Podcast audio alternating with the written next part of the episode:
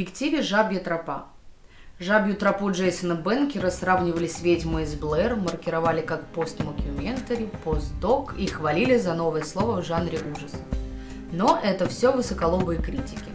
Массовый зритель же только отплевывался и корил режиссера за оскорбление чувств эстетических.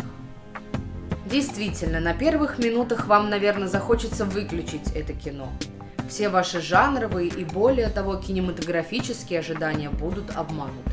Так хорроры не снимают, пусть даже мокюментари хорроры. Жутко и гадко станет нашему внутреннему пуританину. Мы привыкли, что в среднестатистическом фильме ужасов молодежь до некоторой степени неприлична. Но в «Жабьей тропе» документальный метод не позволяет прятать то, чего экран, как считают многие, не терпит. Ну, это уж слишком, но здесь можно было бы и отвернуться. Том-то и дело, что нельзя, иначе незачем было браться за камеру и за такую тему. Тут просто убогая, мерзкая, молодежная как бы жизнь. Нас забросили на вписку к торчкам и не спешат с этой вписки выпускать. Заставляют вглядываться в неприятные лица и ситуации, слушать тупые речи. Любящие дрожать у киноэкрана, ожидая появления чудовищ, не испугаются. Чудовищ тут нет. Любящие проделывать трюки с психологическим подключением к персонажу сопереживать вряд ли станут. Разве заслуживают такие персонажи сопереживания? Психологическая драма не намечается. В головы героев режиссер не лезет, а прошлом их не распространяется. Просто всматривается некрасиво, слишком крупно, со странного ракурса в лица. Пускает камеру шататься среди обмякших тел на вписках и ловить приход при коллективных трипах. Ни осуждения, ни любования, просто нездоровая близость. Есть в этом мире трипов и туз легенда про жабью тропу. А есть жизнь, которую живет компания тусовщиков. И легенда про жабью тропу становится интереснее жизни, сильнее жизни. Девушка Сара никогда прежде не пробовала наркотики, но вот теперь решила попробовать. А еще она услышала про жабью тропу, что идет через лес. Пройдешь по ней через семь врат и окажешься в аду.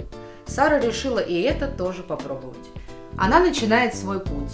Нет ни серьезного обоснования такого выбора, ни подробного изображения обстоятельств, почему она это сделала, а потому и нет повода говорить, что она бежит от каких-то ужасных жизненных неурядиц.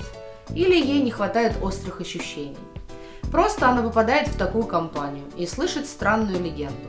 Все, больше ничего не нужно, она уже ступила на тропу. Как это было бы решено в рядовом фильме ужасов? Она бежала бы от жуткого быта, который нам показали бы со всеми подробностями. Или любовь ее толкнула бы к такому выбору. А здесь мы видим решение, если не иррациональное, то подчиненное какой-то сверхчеловеческой тоске и опустошенности. Вдруг героиня, бывшая хорошая девочка, решила свою жизнь подчинить провинциальной легенде. И жизнь была скучная, и легенда попалась очень мрачная, но словно бы и альтернативы никакой не существовало кроме как пройти прямиком в ад. Фильм сделан на стыке жанров. Организованный легендой, построенный на фабуле мрачного поверья, в остальном он состоит из сцен употребления наркотиков, грязных тусовок, выяснения отношений. Документальное находит на игровое, фильм ужасов не спешит обнаружить себя. Подобное кино близко стоит к поэтическому искусству. Весь фильм подчинен одному состоянию, одному символу – жабьей тропе а драматургические изменения, психологические проработки и прочее прозаическое занимает в нем куда менее значительное место. Здесь нет интриги, а после предсказуемой кульминации зритель не обязан ждать никаких волевых чудес от героя. Кино это символистское. Пожалуй, сценарий к подобному фильму мог бы написать кто-нибудь из титанов Серебряного века. Сологуб ли, Леонид Андреев или Брюсов. Проза жизни проигрывает притяжению, пусть грошовой, но легенды. Мир небытия оказывается привлекательнее, притягательнее, чем мир реальный. Знакомая концепция двоемирия. Есть наш мир, где красота и жизнь сохранились еще только в природе. Бенкер не отказывает себе в праве поснимать красоты, выстроить живописные кадры, а люди существуют кое-как, живут полужизнью. И рядом с этим есть нечто мрачное и потустороннее. Но оно хотя бы есть. В это можно верить, потому что для героев картины здесь, в нашем мире, кроме наркотиков, что есть способ от мира на время избавиться, кажется, ничего уже не осталось. Фильм производит эффект, какой обычно бывает от прочтения хорошего, но остающегося нерасшифрованным стихотворения. От начала до конца проходишь быстро и легко, но потом обкатываешь в голове образы и метафоры, вязнешь в этих образах, пока не осознаешь, наконец, что побывал во время чтения где-то не здесь. Взглянул другими глазами в другой мир. Жабья тропа закольцовывается. Перед концом фильма мы возвращаемся в начало, но из реальности фильма не выбираемся даже с титрами. Ужасы остаются вместе с нами, отбрасывают тень и на безопасную сторону экрана. Последнее затемнение, когда фильм, казалось бы, уже закончился, померк. Это непривычный уход в черное, а та самая тьма, в которой оказалась героиня, ступившая на жабью тропу девушка Сара.